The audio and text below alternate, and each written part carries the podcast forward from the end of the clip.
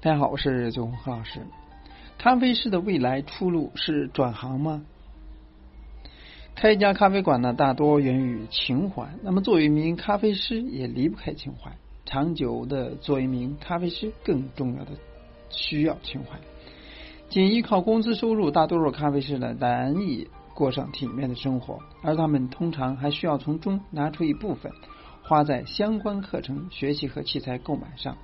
那高速增长为行业和品牌提供了充满惊想象力的未来。那么，但留给工作在一线咖啡师们的前景似乎没有那么乐观。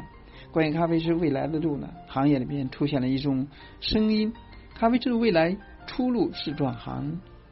那对于数万计热爱咖啡事业的咖啡师而言，离别很难。即使转行，如何转行？转去哪里？这都是职业生涯规划当中的灵魂拷问。那咖啡师的未来没有出路吗？咖啡师的薪金天花板低是行业的共识。在从业八年的咖啡师孙潇看来，即使未来市场继续扩大，咖啡师的薪资呢，也许也仅有五百到一千元的涨幅。相对于咖啡师工资的有限增长，中国咖啡市场却在飞速猛进的发展。根据国际咖啡组织统计的，中国咖啡消费的正在一年每年百分之十五的速速度增长，远高于国际水平百分之二。预计二零二五年，中国将成为万亿级的咖啡消费大国。快速增长的行业市场呢，对工作在一线咖啡师职能和数量提供了更高的要求，但咖啡师的职业前景却没有获得同步的增长。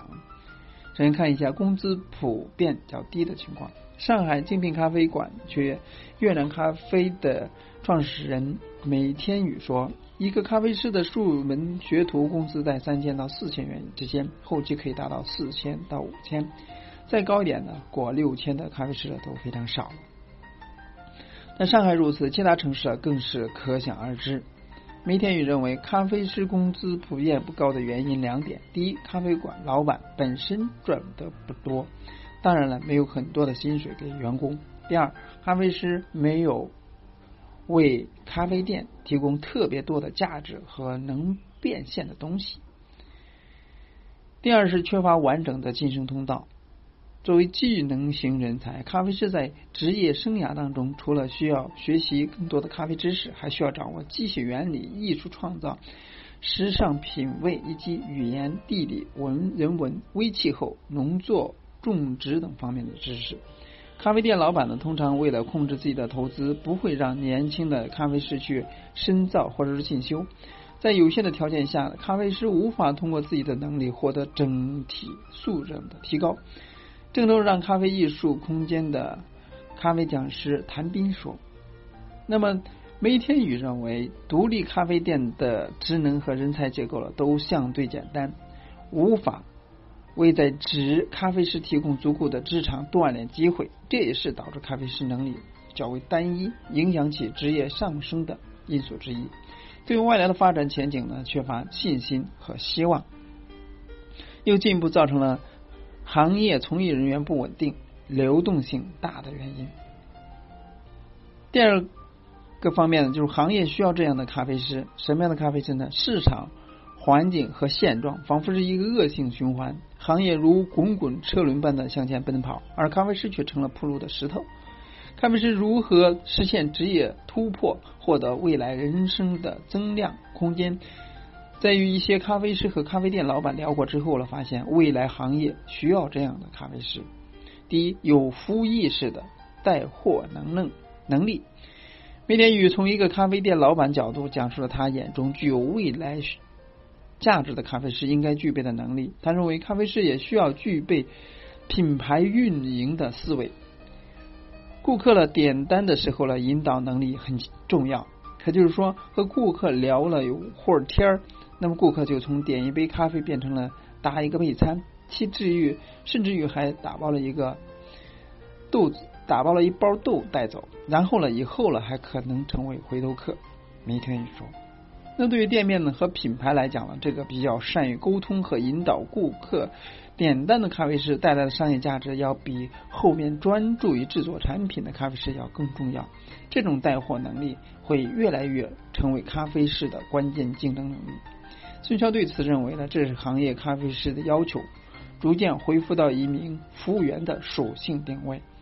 他说：“积极的服务态度和一杯好咖啡同样重要。”第二是主人翁精神的综合实力。站好一天三班岗是大多数拿固定工资咖啡师的心声。他们认为，如果说一名咖啡师只知道怎样操作咖啡机、怎样制作咖啡饮品，而不知道如何协调处理店内发生的各种问题，或者说餐饮店运营中需要做到的一些细节问题，那可能就会在他的面对的问题或者说突发情况的时候呢，不具备相应的应变能力。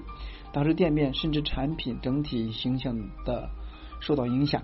但对于不断增长的咖啡行业来说呢，未来品牌在规模化扩张的过程中，对于具备全局观、全局观素养和综合实力的咖啡师呢，有更高的要求。即使当下具多具备多重技能的咖啡师呢，也要受到用人单位的欢迎。桃园在。大三去星巴克面试兼职咖啡师的时候了，面对其他有服务行业经验的经营者，他因为绘画能力出众而脱颖而出。第三是有创新实力的专业技能。院咖啡呢是较早一批使用机器制作精品咖啡的品牌，而店内配的五头咖啡冲煮机，那么在效率上完成完胜咖啡师。但是咖啡师的招牌要求上，依然依然依旧了注重专业技能。其创始人孙玉说：“咖啡机的所有的制作参数啊，都是由人设定的。在日常运营过程中呢，咖啡师不仅需要进行调整，还需要对新的饮品设计新的参数。”他强调，没有咖啡师精心设定和维护的参数，再智能的设备也不能做出好喝的咖啡。他们的观点呢与之类似。他认为呢，咖啡师不仅需要掌握专业的技能和丰富的理论基础，还需要拥有实践能力，并将其运用到全自动咖啡机的操作当中。咖啡机的每一个步骤都是依靠这个程序设计。如果说咖啡师能够设置最合适的萃取时间、萃取量、萃取水温、压力等控制点，那机器才可能做出一杯好喝的咖啡。谭斌说，这需要咖啡师具有很高的专业素养。